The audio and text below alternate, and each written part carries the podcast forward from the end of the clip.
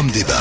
On n'est pas loin quand même de la diffamation et du mensonge qui peut être poursuivi euh, en justice. Finalement, euh, c'est aux travailleurs, c'est aux petits, c'est aux plus pauvres de payer la crise. Les Français apprécieront qu'on paye un type 15 000 euros pour mettre en place une loi liberticide. On veut plus ça. Vous décrédibilisez totalement les médias. C'est très grave. Franchement, c'est très grave ce qui se passe. La population, le peuple, lui, résiste. Trouve des moyens de dire tout ceci n'est pas acceptable. Beaucoup d'hommes et de femmes ne peuvent plus se soigner correctement. Moi, je dirais quand il y a un facho, ça va, mais quand il y en a trop, ça ne va plus. Le forum débat de Beurre FM, Abdelkrim Branine. Rebonsoir, merci de nous suivre pour ce dernier forum débat de la semaine. On parle aujourd'hui de cette fameuse moralisation de la vie politique. C'est le président Hollande lui-même qui a présenté lors d'une allocution télévisée les grandes lignes du projet de loi qui sera évoqué le 24 avril prochain au Conseil des ministres. Une quasi-urgence déclenchée bien sûr par le scandale Cahuzac. On va revenir dessus au cours de cette émission. On va aussi et surtout se pencher sur les principales mesures prévues par ce projet de loi. Transparence du patrimoine d'un certain nombre de personnes, dont des élus et les parlementaires non-cumul des mandats et lutte contre les paradis fiscaux. Ces mesures sont-elles les bonnes pour enfin mettre fin à ces terribles affaires qui brisent la confiance des électeurs concernant leurs élus, leurs ministres et leurs dirigeants? On se pose la question ce soir avec mes invités. Et ils sont trois, à commencer par François Asselineau. Bonsoir. Bonsoir. Vous êtes le président de l'UPR, l'Union Populaire Républicaine. Face à vous, Jérôme Impellidieri. Jérôme, bonsoir. Bonsoir. Vous êtes conseiller régional socialiste. Et enfin, à ma gauche, Franck Marguin. Bonsoir. Bonsoir. Vous êtes conseiller régional UMP, vice-président du Parti chrétien démocrate et si je me trompe pas candidat aux primaires de l'UMP pour les municipales de 2014 à Paris. Aux primaires de l'alternance. De l'alternance, voilà, c'est dit.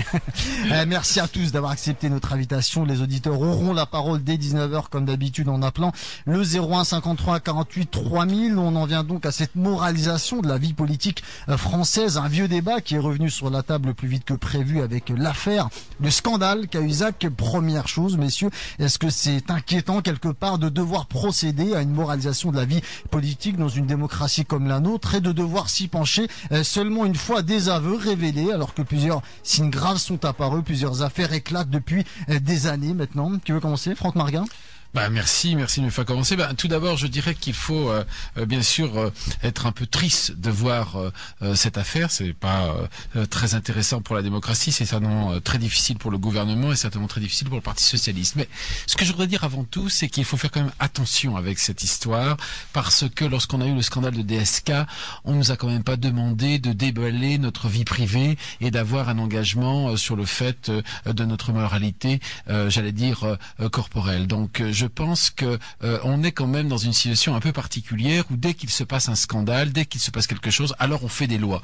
Moi, je pense en fait, dans la réalité, ça me rappelle euh, tout simplement cette histoire de Robin des Bois. Vous savez, dans Robin des Bois, vous avez euh, Robin des Bois qui vole aux riches pour donner aux pauvres, et puis vous avez le prince Jean qui euh, vole aux riches pour euh, euh, non, qui, est riche et qui vole les pauvres. Eh bien, c'est l'histoire du prince Jean. C'est-à-dire que Cahuzac, c'est de prince Jean et il nous avait fait croire que c'était Robin des Bois. Je pense que c'est ça. Et ce que veulent les électeurs, ce que veulent les citoyens, c'est de la sincérité c'est pas euh, déballer le patrimoine. Vous avez vu, on sait tous, les voitures de tout le monde, alors c'est 5 000 euros, 4 000 euros. Moi, j'ai une maison ici, moi, j'ai un emprunt là, Madame Duflot, alors c'est un emprunt avec 4 centimes, à la générale, 3 centimes. tout ça est ridicule, tout ça n'a aucun sens. On est en train de prendre les électeurs et les citoyens pour des imbéciles.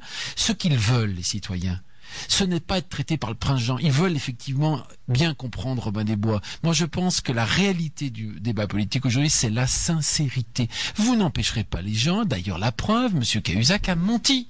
Et je pense que M. Hollande est à peu près de bonne foi, enfin du moins je l'espère, quand il dit que au moins quand il l'a pris sous son gouvernement. Après, on pourra voir ce que l'enquête dira. Mais il n'en savait rien. Or, quand vous avez des menteurs et quand vous avez l'absence de moralité, eh bien, qu'est-ce que vous pouvez Vous pouvez aller faire les lois que vous voudrez, vous ferez toutes les lois du monde. Mais ce qu'il faut retrouver en politique, c'est la moralité, c'est-à-dire l'éthique personnelle. Est-ce que je me regarde dans la glace? J'en parlerai plus tard, mais c'est le même problème quand vous avez absence de moralité dans la légalité. Son directeur de campagne n'a rien fait d'illégal. Enfin, quand on campagne toute une campagne politique contre les paradis fiscaux et que son, votre trésorier de campagne ou directeur de campagne, je ne sais plus exactement, euh, est un spécialiste des, paradis fiscaux. Quand vous avez une madame Hidalgo qui n'a rien fait d'illégal, elle demande ses droits à la retraite. Elle a le droit d'avoir ses droits à la retraite, mais c'est un problème d'éthique personnel. Comment voulez-vous expliquer aux, gens qui n'ont pas d'argent, au peuple qui souffre, que non seulement vous avez une paye de maire adjoint, vous avez euh, des payes de différents présidents de syndication, vous avez un chauffeur de la mairie, vous avez une voiture, et qu'en plus vous faites valoir vos droits à la retraite. Ça n'est pas illégal, mais pas du tout. Mais c'est simplement un problème de morale. Moi, je pense qu'il faut absolument, et moi j'en fais partie, que les hommes politiques se rendent bien compte que nos électeurs veulent de la sincérité et de la morale. Voilà ce que à dire. Ce projet de loi, dans le détail, le contenu, on va y venir euh, dans un instant. Euh, premièrement, je le disais, François Asselineau, on est en France quand même, longue tradition démocratique, on n'est pas en Corée du Nord, et pourtant on doit réunir des gens pour pencher sur un projet de loi pour moraliser la vie politique française. François Asselineau. Écoutez, c'est un sujet qui est assez qui est assez compliqué. Il y a mille choses à dire. Comme vous le savez, j'aime bien les proverbes chinois. Je vais vous en infliger deux pour commencer. Euh, le premier, euh, c'est euh, le poisson pourri par la tête. Monsieur Hollande ose dire qu'il réclame une république exemplaire alors que nous avons la Pompadour à l'Élysée.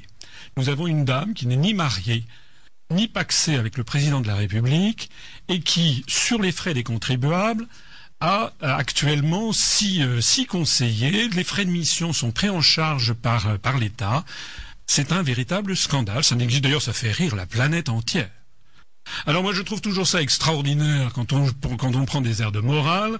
Hein, de, je, je, crains moi que monsieur que monsieur Cahuzac ne soit en fait là-dedans le bouc émissaire commode de toute une classe politique. Je dis pas que tous les élus sont corrompus, ça c'est pas vrai, mais qu'il y a quand même une classe politique qui est qui est quand même euh, l'ensemble de l'atmosphère politique française est devenue nauséabonde. Et ça sera mon deuxième proverbe chinois. Euh, le deuxième proverbe chinois, c'est un proverbe que j'aime bien, c'est un dicton qui dit se gratter une démangeaison à travers la botte. Ça veut dire quoi? Ça veut dire que ça ne règle absolument pas le problème. C'est une opération de diversion. Là, vous parlez du projet de loi, là. Oui. Écoutez, je suis de, l'avis de, M. Marguin euh, juste auparavant. Euh, ça n'a pas grand intérêt de savoir euh, quels sont les prêts immobiliers qu'a pu avoir telle ou telle, telle ou telle personne. Le problème, c'est que, comme disait George Orwell en 1984, en ces temps de tromperie universelle, dire la vérité devient un acte révolutionnaire. Actuellement, toute la scène politique française vit sur le mensonge, mais pas seulement un mensonge en matière d'éthique, un mensonge de nature politique. Je suis d'ailleurs assez surpris à cet égard de voir M. Marguin, dont j'ai approuvé les propos, mais qui va se présenter à l'UMP. Laissez-moi rire. Non, mais vous vous présentez sous l'étiquette de l'UMP. L'UMP, c'est à, même, c'est à mettre dans exactement, je les connais bien, c'est à mettre dans exactement dans le même sac que le Parti socialiste. C'est en fait nous avons affaire, d'ailleurs, monsieur, monsieur Cahuzac l'a dit d'une façon assez méchante, mais qui était assez juste. Il a dit, euh, euh, je réponds, euh, on me dit que je ne peux pas redevenir député parce que j'ai menti à l'Assemblée. Je réponds tout simplement, si tous ceux qui ont menti à la représentation nationale doivent quitter l'hémicycle, il y en aurait des tonnes. Et il a dit également quelque chose d'encore plus méchant, mais beaucoup plus profond. On me dit que j'ai menti sur ma situation personnelle. Cela veut dire quoi a-t-il dit? À ce compte-là, j'ai menti sur la possibilité de réaliser les 3% de déficit, en 2013. Et tout est là. C'est que nous sommes dans un mensonge généralisé. Nous avons M. Hollande, par exemple, qui s'est présenté devant les Français en disant qu'il allait changer le TSCG. Il savait très bien qu'il n'en avait absolument pas le pouvoir. M. Hollande a dit qu'il allait combattre la finance internationale. Au même moment, il est allé à Londres pour dire aux financiers ne vous en faites pas. C'est une escroquerie morale et politique à l'égard de tous les électeurs de la gauche. Nous avons M. Montebourg qui a dit qu'il allait lutter contre les délocalisations. Qu'est-ce qu'il peut fait? Il ne fait rien. Pourquoi? Parce que je parcours la France depuis six ans. D'ailleurs, le mouvement politique que, j'anime se développe à toute allure en ce moment. Pourquoi? Parce que nous expliquons aux Français comment ils se font arnaquer par, par tous les partis politiques, l'UMP, le MoDem, le, le, Front de gauche y compris, ou le Parti socialiste, parce que personne n'explique aux Français ce qui se passe. Ce qui se passe, c'est que nous avons des traités, nous avons des articles dans les traités, l'article 63 du traité sur le fonctionnement de l'Union européenne, qui interdit toute restriction aux échanges de capitaux à travers le monde, non seulement entre les États membres de l'Union européenne, mais, précise l'article 63, entre les États membres et les États tiers. Alors ça veut dire quoi? Eh bien ça veut dire premièrement qu'on ne peut pas lutter du tout contre les délocalisations, sauf à dénoncer les traités. C'est ça que ça veut dire. Ça veut dire également que nous vivons dans une hypocrisie générale. Parce que cet article 63, si on prend la hauteur de vue nécessaire, c'est quoi? C'est autoriser justement les grandes entreprises à faire ce qu'on appelle de l'optimisation fiscale. C'est-à-dire que les entreprises font apparaître des bénéfices là où elles le veulent quand elles sont des multinationales. Finalement, ce n'est pas très différent de ce que faisait M. Cahuzac. Donc nous sommes en fait dans un mensonge général. Ce dont il s'agit, et c'est pour ça que les Français n'en peuvent plus. Vous savez, je pense qu'ils se fichent éperdument de savoir euh, qui qui possède un, un appartement ou un trois pièces. Ce qu'ils voudraient, c'est comprendre ce qui se passe. Et ce qu'ils voudraient aussi, c'est qu'on parle enfin des vrais sujets. C'est pas la première fois que vous m'invitez. Je suis venu ici plusieurs fois. À chaque fois, je parle à mes, euh, aux gens qui sont dans les débats. Je leur parle, par exemple, de cet article 63 qui empêche euh, euh, toute lutte contre les délocalisations. Vous savez qu'actuellement, nous perdons 500 à 600 emplois par jour. Une usine qui ferme par jour. Tous les jours, il y a 1500 personnes qui basculent en dessous du seuil de pauvreté, selon l'INSEE. et encore, c'était en 2010. Ça doit être pire. Alors, quand je dis l'article 63, en général, ça tombe dans un silence de cathédrale et on passe à autre chose. Eh bien, moi, ce que je voudrais, c'est que mes collègues, monsieur qui est à l'UMP, monsieur qui est au Parti Socialiste, disent, vous faites quoi, vous, de l'article 63? Parce que c'est ça, la vraie, le vrai sujet. Le vrai sujet, c'est que nous avons des engagements au niveau international dans le cadre européen qui sont en train de mener la France à la ruine, à la pauvreté générale, à l'explosion politique et sociale. C'est de ça qu'il s'agit. Donc le reste, c'est des écrans de fumée euh, qui nous sont euh, qui nous ont dit assénés euh, par comment dirais-je Moi, je trouve ça assez minable pour le coup. Hein, C'était l'adjectif que M. Héroux avait réservé à, à Depardieu. Je trouve ça assez minable. Ce dont les Français ont besoin, c'est de retrouver du sens et de la vérité. Voilà. Le sens et la vérité, c'est la raison pour laquelle d'ailleurs le mouvement politique que j'anime ne cesse que de se développer. J'en reparlerai tout à l'heure. C'est aussi l'accès aux médias qui pose un problème. Parce que ce que révèle cette affaire Cahuzac, c'est que s'il n'y avait pas eu euh, Mediapart, mhm. et Edwin Plenel, il n'y aurait pas eu d'affaire Cahuzac. Et ça veut donc dire qu'il y a plein d'autres affaires que nous ne connaissons pas parce qu'il n'y a pas Edoui Plenel et Mediapart qui s'en ont pas et qui ont décidé de le sortir parce que les journalistes savent beaucoup de choses qu'ils ne veulent pas sortir. Alors vous avez parlé de fiscalité, euh, la lutte contre la fraude fiscale, on va en parler puisque ça fait partie de ce euh, projet de loi. On va terminer ce premier tour de table avec vous, euh, Jérôme, Jérôme Pellidier. Bien, je vais tout de même prendre le temps de répondre parce que j'étais venu ici, comme toujours quand je viens ici, avec cette idée de donner une parole de vérité en tout cas de sincérité, chacun voit la vérité à, sa porte. Je suis très dépité de la façon dont mes deux collègues ont entamé le débat.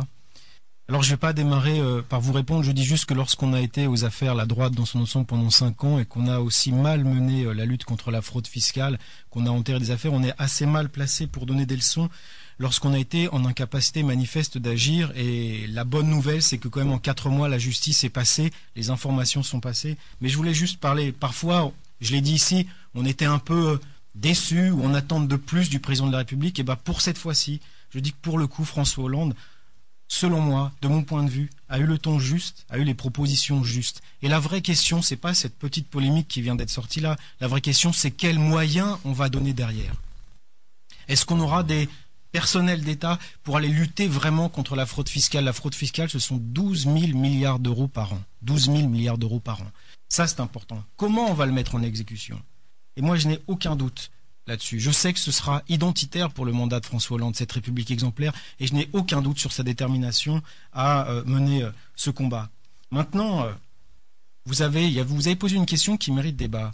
Beaucoup, je l'ai entendu à droite, disent que la transparence euh, est, une forme de dictature. Et ben moi je vous dis la transparence ça n'est pas une dictature. La vraie dictature aujourd'hui, c'est la dictature de la suspicion, la, dictature du doute face aux élus, à droite comme à gauche. La majorité de mes collègues, je regarde mon collègue de, de la région de France, vous le savez très bien, l'immense majorité de nos collègues sont des gens qui travaillent, qui perdent des revenus pour s'investir pour le, bien public. Je ne dis pas le contraire. Vous êtes d'accord là-dessus. Mais, c'est la réalité du personnel politique et il faut bien qu'on le fasse. Et la France, en Europe, est le seul pays avec la Slovénie à ne pas rendre public le patrimoine de ses dirigeants. Et eh bien, je me dis que mais c'est mais c'est pas vrai. Mais c'est pas vrai puisque cette loi sur le patrimoine, sur la publication existe déjà. Je ne dites pas. Je ne... vous laissiez finir parce que j'ai quelque chose Allez-y, terminez, Jean. vous dire voilà. Et, l'autre chose, effectivement, on voit bien qu'il y a une accélération du calendrier. Oui, l'affaire Cahuzac qui nous a tous ça a précipité, ça a précipité ce projet de loi. Il y, a, il y, a, une accélération, mais ce n'est pas nouveau. François Hollande avait déjà entamé des mesures euh, qu'il avait imposées à l'Assemblée des élus. La baisse de 30% des revenus du chef de l'État et de ses ministres. C'est pas fait. Les engagements. Euh, c'est pas fait. Euh, les c'est pas fait. Si si, ça Non, fait. Mais non, puisqu'il n'a pas, ça n'a pas été constitutionnel. Non, ça n'est pas vrai non plus. Allez-y, terminez. Je, finis la réforme du Conseil constitutionnel, la réforme du statut pénal du chef de l'État, la consolidation de l'indépendance du Conseil supérieur de la magistrature. Tout cela était déjà mené, déjà entamé. Voilà, le rythme s'accélère et c'est tant mieux pour la vie publique française. Concernant cette transparence, nos auditeurs euh, nous donneront leur avis euh, juste après euh, la pause. Avant celle-ci, je vous lis quelques réactions de, nos auditeurs sur Twitter. Un auditeur qui nous dit qu'on a richesse nationale et détournée au profit de nos élus voyous. Oui, le citoyen a le droit de savoir. Avant la pause, j'avais une question à vous poser. Est-ce que cette affaire doit donner lieu, selon vous, à un remaniement du gouvernement? Est-ce que ça vous paraît incontournable ou pas, Franck Marguin Oh bah cette affaire, à mon avis, euh, va obliger le gouvernement à se réformer lui-même. Mais non, ce n'est pas que cette affaire, c'est l'ensemble des euh, couacs et des euh, difficultés que le gouvernement. Je pense que le gouvernement, c'est un gouvernement d'amateurs. D'ailleurs, même les socialistes le disent, hein, puisque Duflo l'a encore dit avant-hier. Donc je pense que oui, il va être obligé. L'affaire va être certainement peut-être la goutte d'eau qui a fait déborder le vase. François Asselineau, remaniement du gouvernement? Franchement, vous voulez que je vous dise, je m'en fiche éperdument. Franchement, non, mais oui, bien sûr, Monsieur Hollande va, être obligé de remanier. Bon, euh, mais qu'est-ce que ça va changer? Ça va rien changer, parce qu'encore une fois, je suis désolé d'avoir. Je reviendrai, je vais revenir à la charge. Encore une fois, les vrais sujets passent à la trappe. Voilà le représentant du Parti socialiste m'a classifié dans la droite. Il, ignore sans doute que ça fait 12 ans, personnellement, que je ne suis pas dans les cabinets ministériels, et euh, même 20 ans, et que j'ai créé un mouvement politique qui, justement, s'oppose autant à la droite qu'à la gauche, et qui pose les vrais problèmes au niveau auquel ils doivent être posés c'est-à-dire celui de la vérité en politique et de la vérité de la situation. Actuellement, les Français ne décident plus de rien. Donc les Français actuellement, vous savez ce que croient les Français? Ils croient que parce qu'il y a des élus corrompus, c'est pour ça qu'ils ne mènent pas la politique qu'ils voudraient. Mais ça n'a rien à voir. Vous pouvez avoir des élus corrompus et d'autres qui ne le sont pas, mais ils ne mènent pas pour autant. Mais les élus non corrompus ne mènent pas pour autant la politique que voudraient les Français. C'est une politique qui est décidée par Washington et Bruxelles et Francfort. Alors on va faire une première pause, on attend vos appels 01 53 48 3000, à tout de suite. Le forum débat de Beurre FM, l'information autrement. Le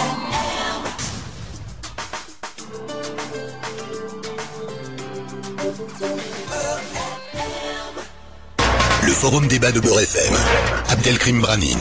Il est pile 19h, c'est la deuxième partie de cette émission. On parle toujours moralisation de la vie politique française et ce projet de loi présenté par François Hollande hier avec nous ce soir pour débattre. François Asselineau, c'est le président de l'UPR, l'Union Populaire Républicaine. Jérôme Impellizieri, il est conseiller régional socialiste. Franck Marguin, il est conseiller régional UMP et vice-président du parti chrétien démocrate 01 53 48 3000. On va écouter les auditeurs et je vous redonne la parole, messieurs. Jamel nous appelle de Paris, Paris 14e. Jamel, bonsoir. Allô Oui, bonsoir Jamel, on vous écoute. Euh, allô, bonsoir, merci de prendre mon appel. Moi, je voulais poser une question euh, après euh, euh, Monsieur Cahuzac, toute cette affaire et tout ça. Qu'est-ce qu'il risque, c'est-à-dire au niveau de la justice? C'est-à-dire au niveau pénal, est-ce que est-ce que c'est un délit qui, qui va être poursuivi ou c'est-à-dire qu'est-ce qu'il risque exactement Voilà. Vous voulez savoir quel risque, qu'est-ce que Jérôme Cahuzac risque concrètement Alors on n'a pas des spécialistes, des juristes sur le plateau, je, je ne sais pas du tout si quelqu'un euh, veut, veut, veut répondre. Franck Marguin non, d'abord, il va falloir savoir quel type de culpabilité il a vraiment. Et puis, euh, j'imagine qu'il y a des textes de loi, mais honnêtement, je ne sais pas exactement le type de peine qu'il mais peut-être mon collègue le sait. Jérôme Pellidiri. Je, je vous le dis avec le sourire. En tout cas, il risque d'être condamné. Et c'est une bonne chose car si l'on regarde ce qui avait été proposé euh, par Eric Woerth en 2009, c'est-à-dire l'amnistie fiscale, ou le, la proposition de loi d'amnistie fiscale déposée le 28 mars 2013, et il y a peu par l'UMP, eh bien, il aurait risqué moins, mais comme euh, ces projets de loi ne sont plus valables, eh bien, il sera condamné, c'est une bonne chose. Il a déjà été exclu euh, du Parti Socialiste. dans la foulée, on va écouter Ahmed, Ahmed qui nous appelle de Paris, 18e. Ahmed, bonsoir. Bonsoir, monsieur, très brièvement. Bonsoir, vos invités. Ben écoute, on va faire un petit constat à la fin de la semaine, hein, à travers euh, tout ce qu'on a entendu, euh, citoyens, auditeurs, et puis on écoute, hein, comme tout le monde, puis on se pose certaines questions, parce que moi, j'ai pas moi envie d'accabler euh, cet homme-là, parce que, comme je vous l'ai dit euh, précédemment à d'autres émissions, il y a forcément quelque chose à gratter en, en, dessous. moi, je vois un Premier ministre euh, je le rappelle à tous les auditrices et auditeurs euh, de Beurre FM qu'il a été condamné en 1997. Euh, le patron de Solferino, Il a été condamné aussi. Désir mhm. Ah, Bien sûr, bien sûr. Et ces gens-là critiquent M. Cahuzac, pardon, M. Branin.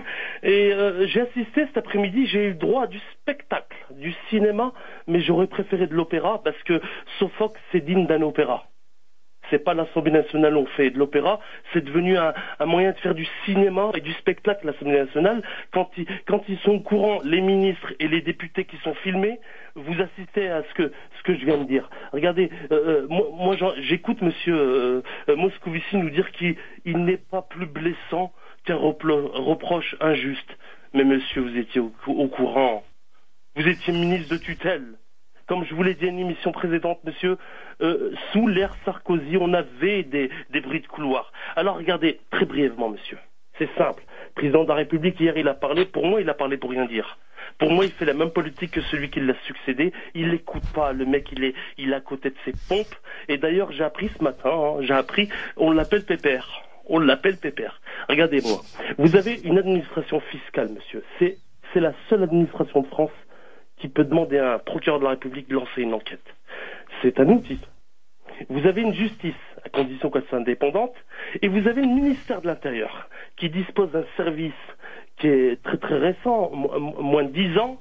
On a regroupé la DST et les anciens services de renseignement généraux. Aujourd'hui, ça s'appelle la DCRI, ça siège à Levallois-Perret. Croyez-moi que ces gens-là, ces trois administrations ont les moyens de trouver. Et moi, il y a une chose qui me gêne, monsieur, c'est de demander à tous les politiques de divulguer leur patrimoine. Ça, c'est pas beau. Moi, ça me regarde pas. Moi, je, m'en fous, monsieur le Cailly, savoir si tel ou tel ministre. D'ailleurs, ils m'énervent parce qu'ils sont tellement nombreux. Il y a combien de ministres, je crois, près, de 40 Avec les secrétaires d'État? Mhm. C'est immense, monsieur, vous vous rendez compte?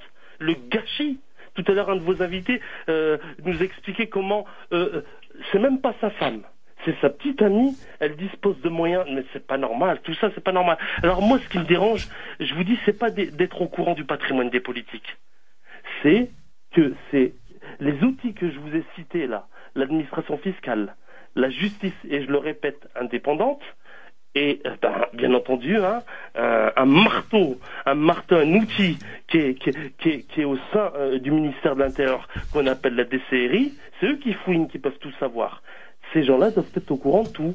Vous prenez un poste, vous êtes nommé avant d'être nommé, on sait ce que vous avez, vous le quittez, on sait ce que vous avez. Si réellement on fait un état de rapprochement, s'il y a un souci, euh, si vous, vous êtes nommé, M. Brani, je prends une seconde, vous avez euh, deux pavillons, si vous quittez au bout de cinq ans un poste de député ou de ministre et vous en avez 17, là il y a un problème. Là, il y a un problème. Sur ce, je vous remercie beaucoup. Merci. Parce que j'ai passé une semaine passionnante avec vous. Je vous dis à bientôt. Eh ben, écoutez, moi, comme beaucoup de Français, j'en ai strictement marre euh, d'entendre ces, ces politocars. C'est pas une insulte. Hein. Voilà comment nous, les gens du peuple et les auditeurs, euh, on, les définit. on a une nouvelle je vais prendre ma cinquième semaine et, puis, et après tout, hein, euh, je vous le dis franchement, s'ils se font choper, eh ben qu'ils crèvent. On, va, on, va, pas aller jusque là, bien entendu. Euh, merci Ahmed en tout cas pour cette intervention. Alors, euh, il allé un petit peu dans la continuité de ce que vous disiez tout à l'heure, François Sino. Je reprends le, proverbe euh, asiatique, le poisson pourri par la tête. Il, il, nous reparle de Jean-Marc Ayrault qui avait été condamné, Darlene Désir condamné, euh, deux personnes qui ont à leur tour condamné verbalement Jérôme Cahuzac. Est-ce que c'est gênant d'avoir ces personnes-là? Oui, enfin je suis, je dois avouer, je suis tout à fait d'accord avec ce qu'a dit Ahmed. à la fois effectivement le poisson pourri par la tête. D'ailleurs, j'observe que le représentant du Parti socialiste n'a pas réagi à est-ce qu'il trouve normal que la Pompadour à l'Élysée soit financée par les contribuables? Parce que je dis désolé, cette affaire, il faut pas la lâcher. Puisque c'est une république exemplaire, puisque Monsieur euh, Hollande, avec ses petits points, nous dit qu'il va être intraitable. Vous imaginez De Gaulle disant je vais être intraitable Non. De Gaulle, c'était, il n'y avait pas besoin de le dire. On savait qu'on avait un pays qui était, fondé sur de la morale et sur de l'éthique. Là, on a affaire tout simplement à la marionnette des marchés financiers, je l'ai dit tout à l'heure. Eh bien, monsieur Hollande gagnerait, à mon avis, s'il ne veut pas sombrer dans encore pire d'impopularité, on est à 70% de gens qui n'en peuvent plus, il gagnerait à, régler l'affaire de madame, de madame Trierweiler. Il est pour le mariage pour tous, sauf pour, sauf pour lui. Bon, donc ça veut dire quoi d'ailleurs? Pourquoi est-ce que May se marie pas avec Madame Trierweiler? C'est pour très probablement des raisons fiscales ou bien parce que Madame Trierweiler veut avoir une, peut-être une pension de, réversion, une pension, pardon, euh, de, comment dirais-je, euh, suite à son divorce. Enfin, ce sont des histoires comme ça qu'il y a derrière. D'ailleurs, que font les journalistes? Comment se fait-il que les journalistes ne fassent pas justement une enquête sur cette question? Bon, moi je n'ai pas envie d'entrer dans ce genre de détails. Je trouve que Ahmed a très tout à fait raison sur la deuxième partie de son. il a dit ce que j'ai dit moi-même, c'est-à-dire que ce sont des sujets, c'est de l'enfumage. Voilà. La réalité des choses, c'est que nous avons une classe politique qui vit sur le mensonge. Je le dis et je le répète. Par exemple, nous disons que nous sommes une grande démocratie. Bon, mais pourquoi M. Hollande a-t-il été élu? Il a été élu. Maintenant, ça commence à sortir, parce que je fais d'ailleurs des conférences là-dessus, et ça a été beaucoup repris, ça commence à bien sortir maintenant sur Internet. C'est parce que M. Hollande a bénéficié d'un nombre d'heures colossales dans les médias avec M. Sarkozy. Et on sait, ce sont des études qui ont été faites par toutes les, politologues américains notamment, que vous faites élire qui vous voulez si vous le faites passer 90 heures, 100 heures par mois à la télévision. Donc les élections sont truquées. L'accès aux médias est truqué. Vous faites élire qui vous voulez quand vous détenez les médias. Donc la vraie question, si on veut parler de moralisation de la vie politique, il faudrait parler de la moralisation de la vie médiatique. De la vie médiatique. Vous savez, notre mouvement politique, excusez-moi de parler un petit peu de, nous, nous avons maintenant, et c'est vérifiable par ici, nous avons 2000, plus de 2712 adhérents. Nous avons plus d'adhérents que le Parti chrétien-démocrate de Madame, de Madame Boutin, très probablement, quoiqu'elle en annonce 9500 sur Wikipédia. Nous avons plus d'adhérents que ce qu'a reconnu Monsieur Besancenot. Lorsque nous allons voir Monsieur Apathy à RTL, il nous dit je ne vous donnerai jamais la parole. Ah bon? Lorsque nous allons voir Monsieur Bourdin à RMC, il dit je ne vous donnerai jamais la parole. Ah bon? Lorsque nous allons voir à France 3 à Bordeaux, il nous dit nous ne vous donnerons jamais la parole. Ah bon? Mais ils se prennent pour qui ces gens-là? Pour qui se prend notamment l'ensemble des médias financés par les contribuables vous savez, il y a une façon très simple de savoir ce que pense la population. Il suffit d'aller sur Internet, de regarder Alexa Ranking, de savoir quels sont les sites Internet qui sont les plus consultés. L'UPR est le troisième site politique le plus consulté de France maintenant troisième ou quatrième à égalité avec le Front de gauche. Allez sur les pages Facebook. Nous avons dépassé aujourd'hui, en nombre de, en nombre de j'aime, nous avons dépassé la page Facebook de M. Borloo, qui est à la tête de huit partis politiques français. Et tout ceci se passe alors que toute la, classe médiatique le sait. Nous avons inscrit sur Twitter des quantités de journalistes. Le journal Le Monde est venu 24 fois en 18 jours consulter ce que nous écrivons. Nous n'existons pas dans les médias. Vous trouvez ça normal?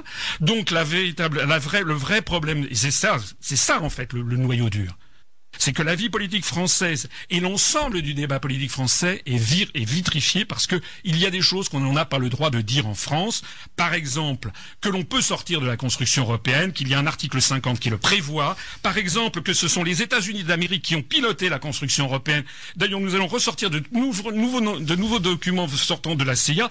Par exemple, et on le voit d'ailleurs quotidiennement, que l'ensemble de la France et désormais l'ensemble des pays d'Europe sont désormais vassalisés par les États-Unis d'Amérique, que tout ceci mène à une explosion générale sur l'ensemble du continent européen. Aujourd'hui même, on apprend que ça a dépassé les 27,2% de taux de chômage en Grèce. Il y a 60% des moins de 24 ans qui sont au chômage en Grèce. Vous trouvez que c'est normal? Eh bien, tous ces sujets sont, sont, sont, sont comment dirais-je, interdits d'antenne. Et M. Hollande a osé dire, l'autre il y a quelques mois, la crise de l'euro est derrière nous. C'est de ça qu'il s'agit. Le vrai problème de la société française, c'est la tromperie universelle sur tous ces sujets. Franck Marguin, je vous laisse réagir sur l'intervention d'Ahmed et ensuite Jérôme. Oui, sur l'intervention parce que, bon, monsieur, d'abord, vous êtes invité, donc ne vous plaignez pas de ne pas être invité. Au moins, ah je suis invité sur Beurre FM, oui. Donc, et nous sommes sur Beurre FM, donc ça, c'est très bien. Moi, ce que je voudrais dire sur l'intervention d'Ahmed, et je voudrais quand même rappeler qu'un hémicycle qui débat, un hémicycle qui s'engueule, un hémicycle où il y a une vie politique, c'est un hémicycle qui est un hémicycle de démocratie. C'est quand même dans les dictatures où on voit que les hémicycles sont rangés tous en uniforme, personne ne dit rien, on vote selon euh, ce que le parti a décidé. Donc réjouissons-nous et, dites-le à Ahmed, réjouissons-nous qu'à l'hémicycle, que dans la démocratie, la représentation du peuple, les gens puissent s'invectiver très lourdement parce que l'affaire est très grave, l'affaire est très lourde et donc il faut qu'ils débattent lourdement voire même euh, qu'ils aient des mots forts, parce que je pense que l'affaire est forte. Ça, c'est la première chose que je voudrais vous dire. La deuxième chose que je voudrais vous dire, euh, moi, je suis euh, vraiment très surpris favorablement par ce que me dit Monsieur Ahmed. C'est exactement ce que j'ai dit à l'entrée, c'est qu'en fait, les citoyens, le peuple français, ils s'en fout du patrimoine des élus. Ça ne l'intéresse pas, ça ne n'intéresse personne de savoir si Franck Marguin a une voiture, a une maison, un appartement. Ce qui intéresse nos citoyens, c'est l'éthique personnelle, je le répète. Si on n'a pas compris ça, on va arriver dans une pseudo-dictature qui, moi, m'effraie personnellement parce qu'aujourd'hui, on est sur le patrimoine, mais demain, et on connaît bien l'anticléricalisme des socialistes à tout craint, on va demander dans quelle religion vous élevez vos enfants.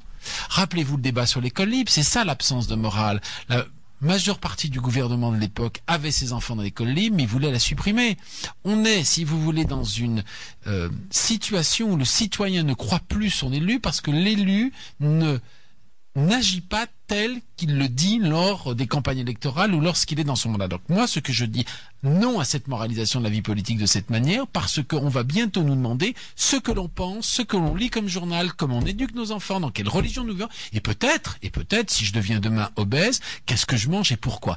Méfions-nous, les élus ne sont pas des gens que l'on jette en pâture. Les élus représentent le peuple. Alors, si vous n'êtes pas content des élus, et euh, ce que, mais je suis pas, au contraire, hein, contre ce que dit Ahmed, je pense qu'il a raison, et je dis attention au gouvernement, si on n'est pas content des élus, on ne vote plus pour eux. Vous sanctionnez. Voilà.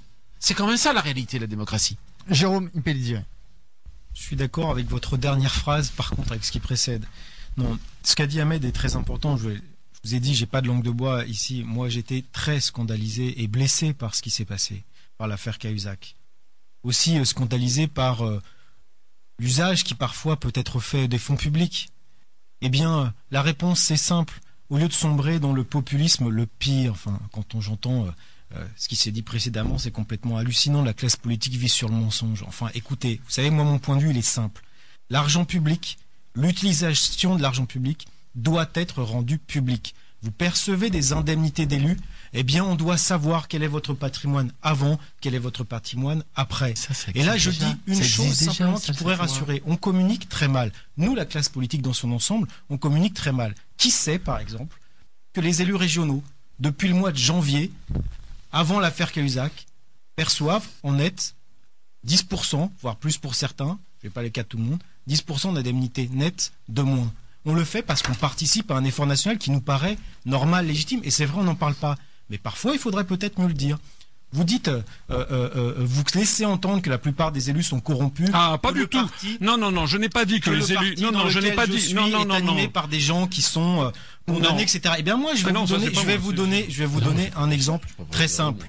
Lorsque j'ai été élu, je dirigeais l'administration d'un établissement qui percevait des fonds publics, quoi qu'il était privé.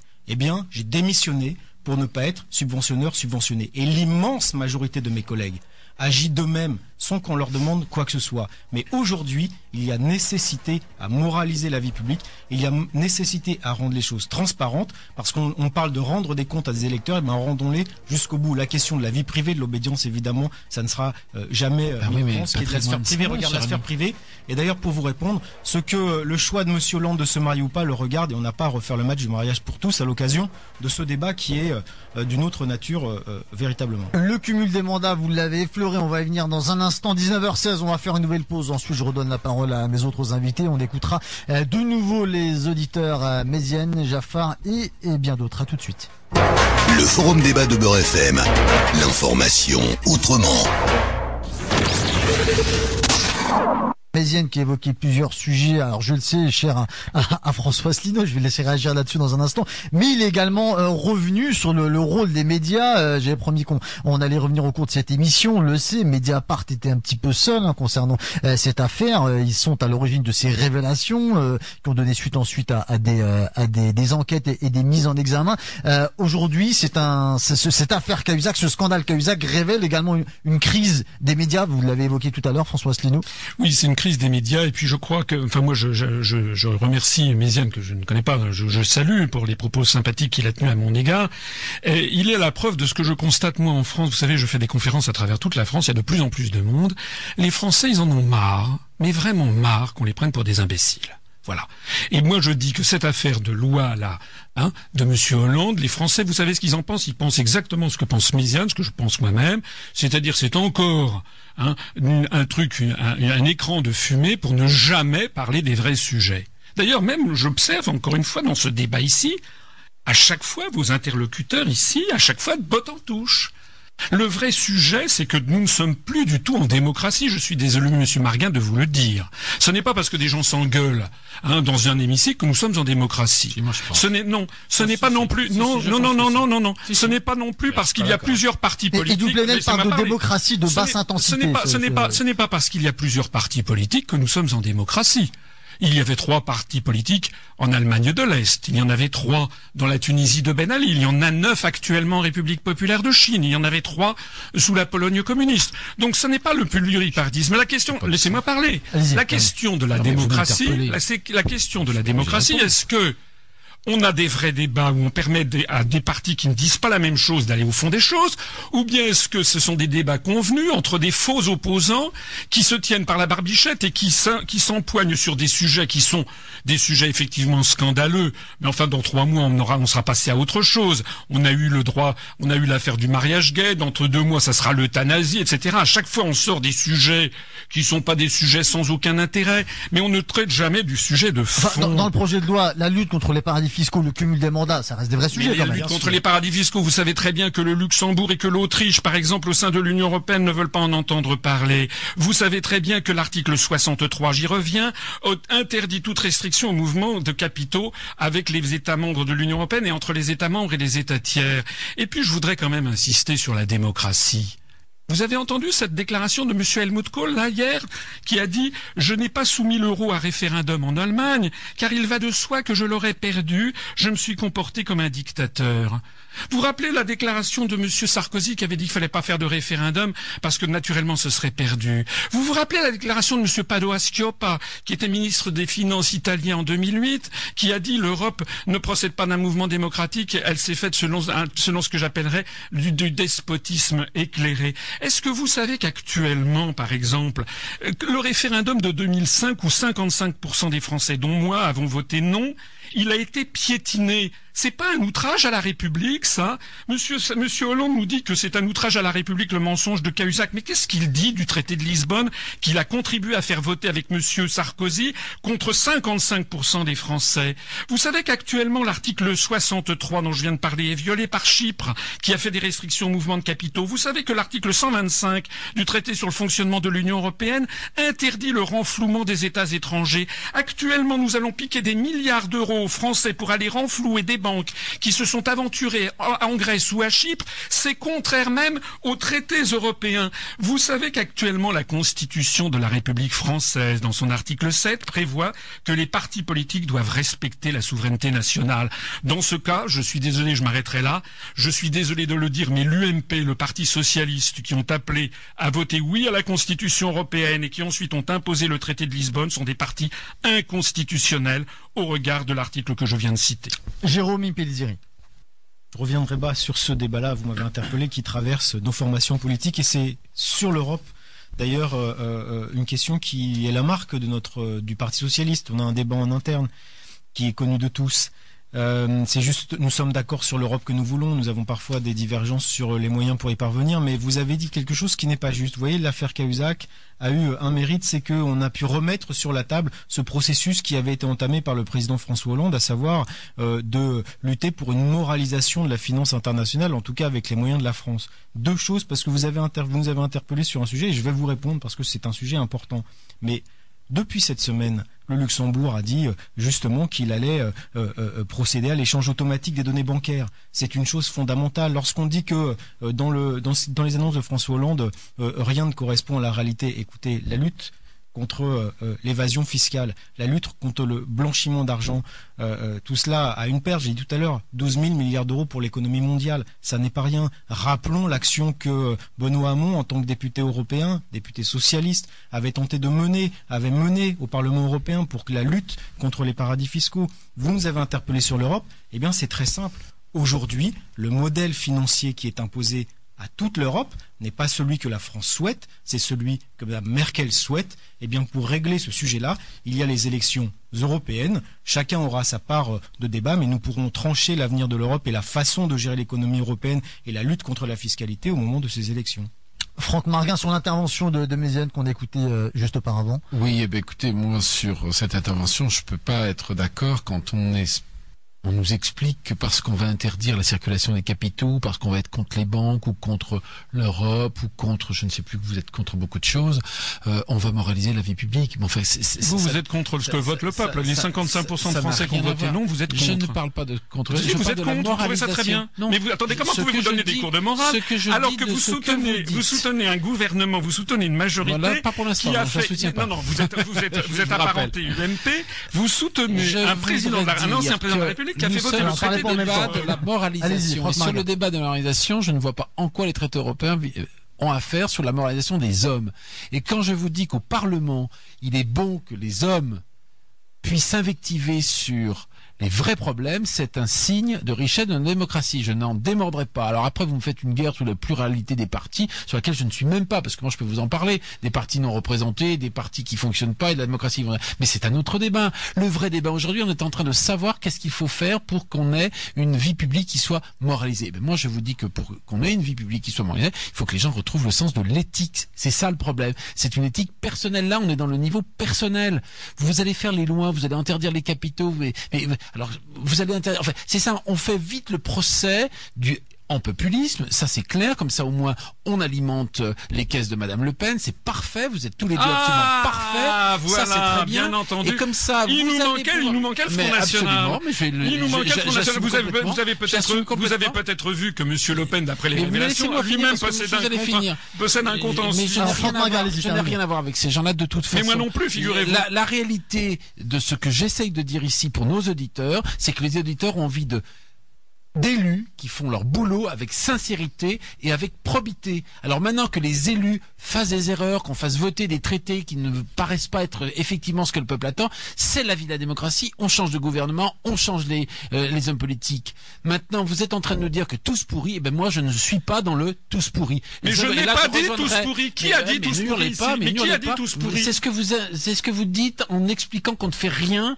et qu'on est même des partis inconstitutionnels. Moi, je vous dis qu'on n'est pas des gens pourris je vous dis qu'on fait notre boulot en se levant le matin avec beaucoup d'honnêteté et c'est vous qui donnez et c'est vous qui donnez aux élus et qui donnez pardon aux citoyens aux auditeurs une très mauvaise image et là je rejoindrai mon collègue socialiste je suis désolé ah bah parce qu'il y a plein de gens qui font leur boulot avec beaucoup de probité avec beaucoup de moi si vous savez monsieur je fais de la politique en plus de mon boulot salarié. Moi je ne fais pas la politique hein, pour gagner un poste de ministère ou pour gagner quoi que ce soit je le fais parce que je défends des idées et je défends une certaine sincérité. François Asselineau et ensuite la Constitution française explique, article 7 de la Constitution française, les partis politiques respectent la souveraineté nationale. Je vous ai dit que le, simple fait que l'UMP, le Parti Socialiste, les autres, le MoDem, ELV, est appelé à voter oui à la Constitution européenne, puis ensuite est fait dans le dos des Français la ratification du traité de Lisbonne, je dis que si les mots ont un sens, si les mots ont un sens, ce sont des partis anticonstitutionnels, inconstitutionnels.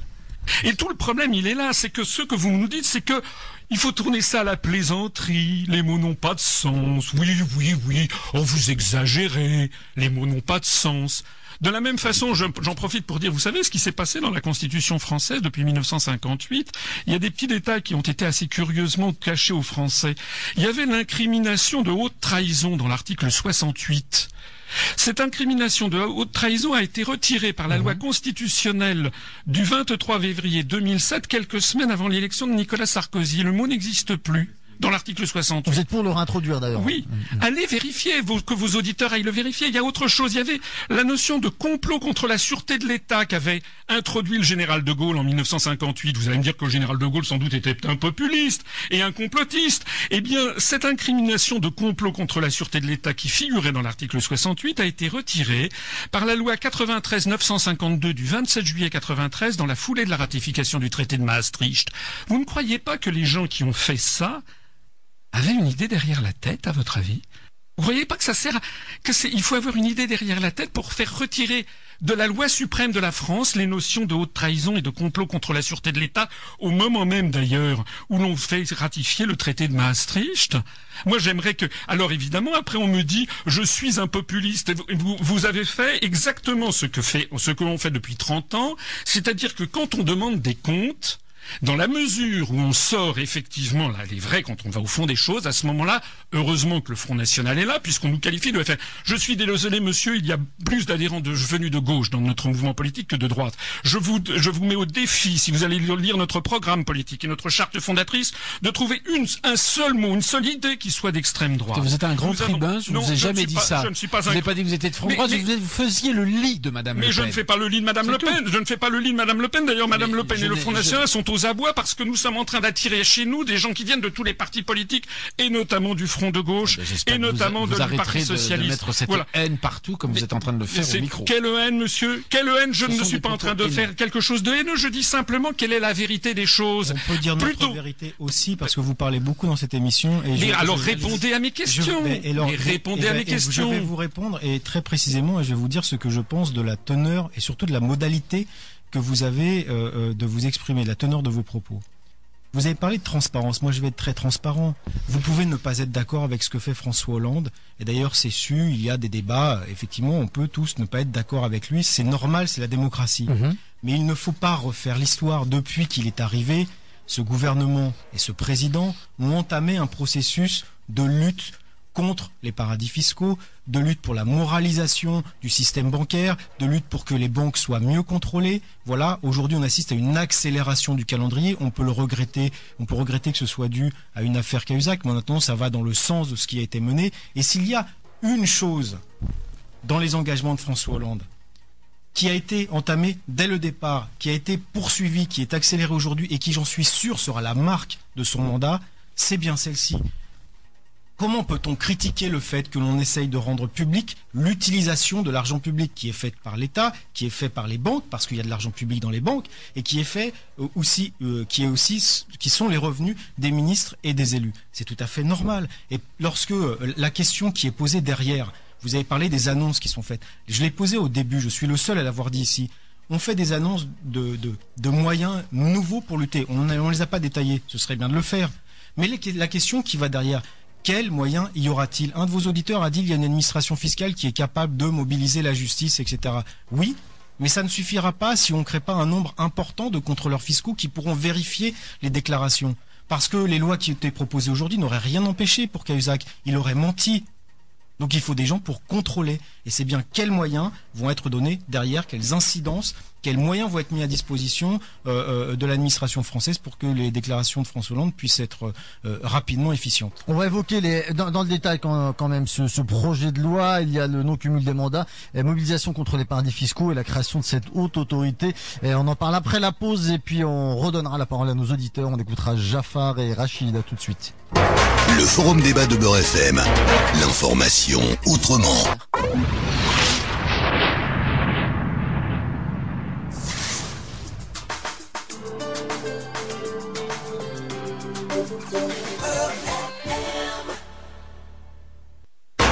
Forum débat de Beurre FM. Abdelkrim Branin. Il nous reste moins d'un petit quart d'heure à passer ensemble. On écoute tout de suite les auditeurs et puis ensuite on va euh, conclure cette émission. Euh, mes invités vont réagir euh, notamment sur les, les trois grandes lignes de ce projet de loi concernant la moralisation de la vie politique. Jafar nous appelle de Saint-Denis. Jafar, bonsoir. Oui, euh, bonsoir Fabrice, bonsoir à toi Crimes, à tes invités, auditeurs, auditrices. Bah, écoutez, moi, sans, sachant que tu connais ma position Crimes, je suis ni du PS, ni, du, ni de l'UMP, et ni du Front National. Moi, je dirais une chose, j'ai pas mal dans ma poche, tu me connais. Le monsieur qui s'appelle François, c'est ça, qui fait partie du Front National.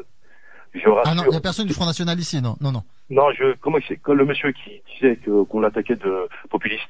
Ah d'accord, François Asselineau. François Sinon, alors, je, je dis aux invités qui sont là, présents, Mhm. moi, je dis que le monsieur n'est pas populiste et réaliste. Parce que ce qu'il a dit ce soir, ce qu'il a dit ce soir, moi, je vous dis sincèrement, c'est, c'est une- une 80%, je dirais à peu près. Excusez-moi, Jafar, en fait, on, vous entend, on vous entend mal. On, Fabrice va vous reprendre au standard. On va essayer de vous écouter d'ici quelques minutes. Et en attendant, on va écouter Rachid qui nous appelle euh, de Massy dans le 91. Rachid, bonsoir. Oui, bonsoir, bonsoir à tous vos invités. Donc euh, moi je trouve un peu déplacé ces, ces, ces, ces attaques euh, comme, euh, sur sur Monsieur Asselineau parce que euh, soi-disant on serait euh, parce que moi personnellement j'ai voté contre le traité euro- euro- européen Mhm. et à partir de là euh, dès, que- dès, dès que tu es contre cette Europe à je ne sais combien de pays à 20 ou 30 pays tu te fais tu te fais cataloguer de, de Front National d'extrémistes. La majorité ils, ont voté contre le traité européen. Donc ça sert à rien de, de, de, de traiter les gens de, de, frontistes ou, ou de nazis ou quoi qu'il en soit.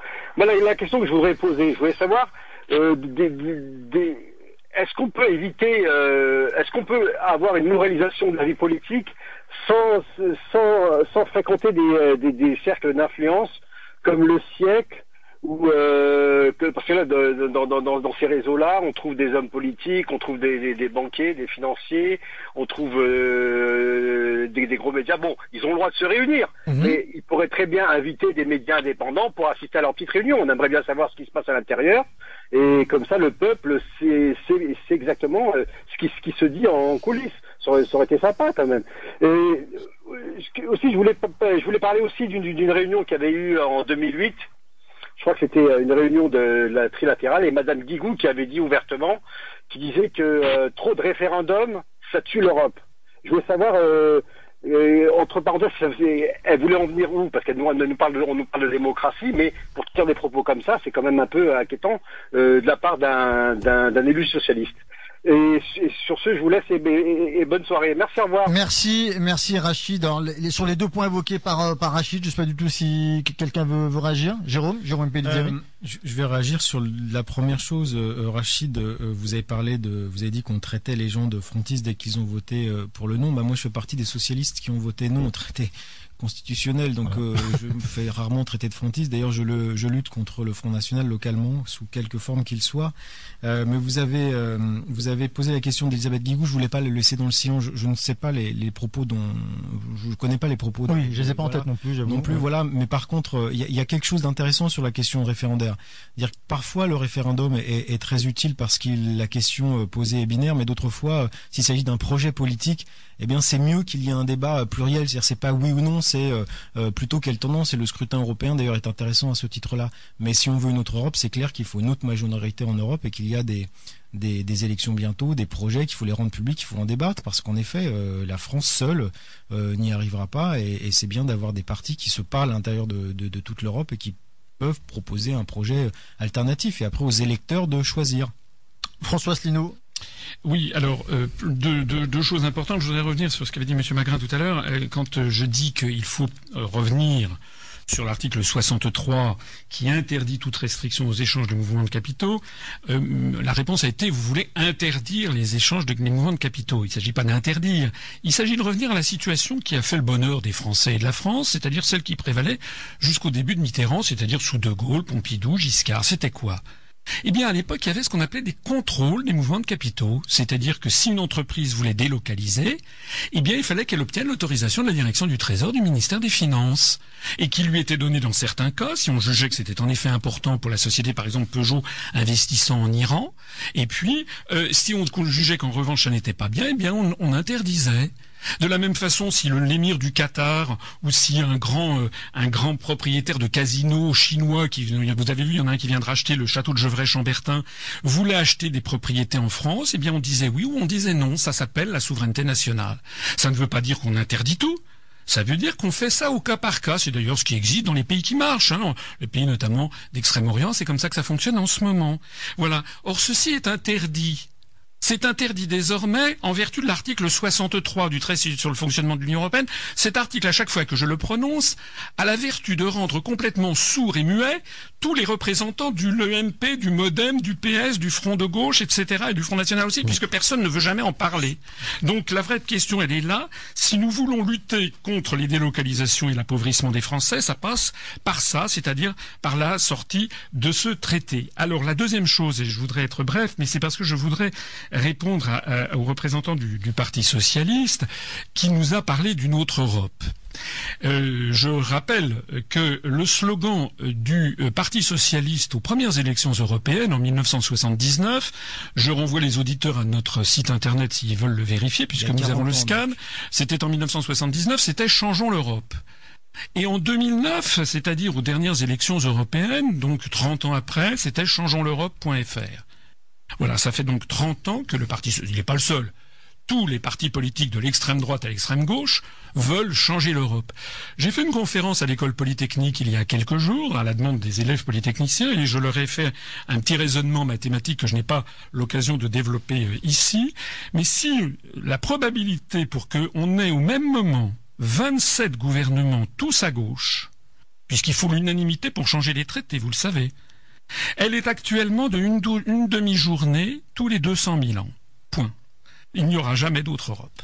Je vais laisser Franck Marguin Oui, vous je voudrais simplement, parce que je trouve un peu dommage que monsieur dit des choses extrêmement intéressantes, parce que vous savez, l'Europe à 27, c'est, euh, chacun parle 10 minutes, ça fait 4 heures de réunion avant qu'on ait commencé la réunion, donc on pourrait dire des tas de choses sur lesquelles d'ailleurs on serait pas forcément en désaccord, et puis des tas de choses sur lesquelles on serait en grand désaccord. Moi, je trouve très, très regrettable, je trouve très regrettable, cher monsieur, j'aurais aimé vous connaître dans un autre endroit, qu'on vienne parler de la moralisation politique et que vous nous parliez des traités européens. C'est tout ce que je vous reproche. Moi, personnellement, ce que vous dites, euh, ça teinte à mes oreilles plutôt pas mal, sur pas mal de choses. Mais là, je suis un peu quoi, excusez-moi, parce qu'on n'est pas dans ce débat-là. Qu'est-ce que vous dites sur comment moraliser, comment moraliser la vie politique sans faire des lois sur le déballage du patrimoine. Alors, c'était ça ma question. Fran- Et donc dans ce que dit votre monsieur, je n'ai pas taxé monsieur d'être Front National, je l'ai dit en faisant du populisme comme il le fait sur un certain nombre de sujets. C'est-à-dire en prenant des débats qui ne sont pas pour lesquels vous nous avez invités. Moi, si on m'avait invité sur le débat sur l'Europe, alors je venais, hein. Non, mais mais alors je venais avec des arguments européens. Là, je suis venu en Je essayant de non, me dire je- en tant que chrétien démocrate, membre de l'UMP, qu'est-ce qu'on doit faire pour moraliser la vie politique?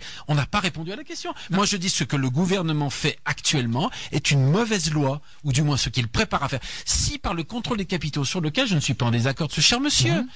on est en train de dire parce qu'on va contrôler les capitaux, on va moraliser la vie politique, je dis ça n'est pas vrai. Parce que ça n'est pas vrai.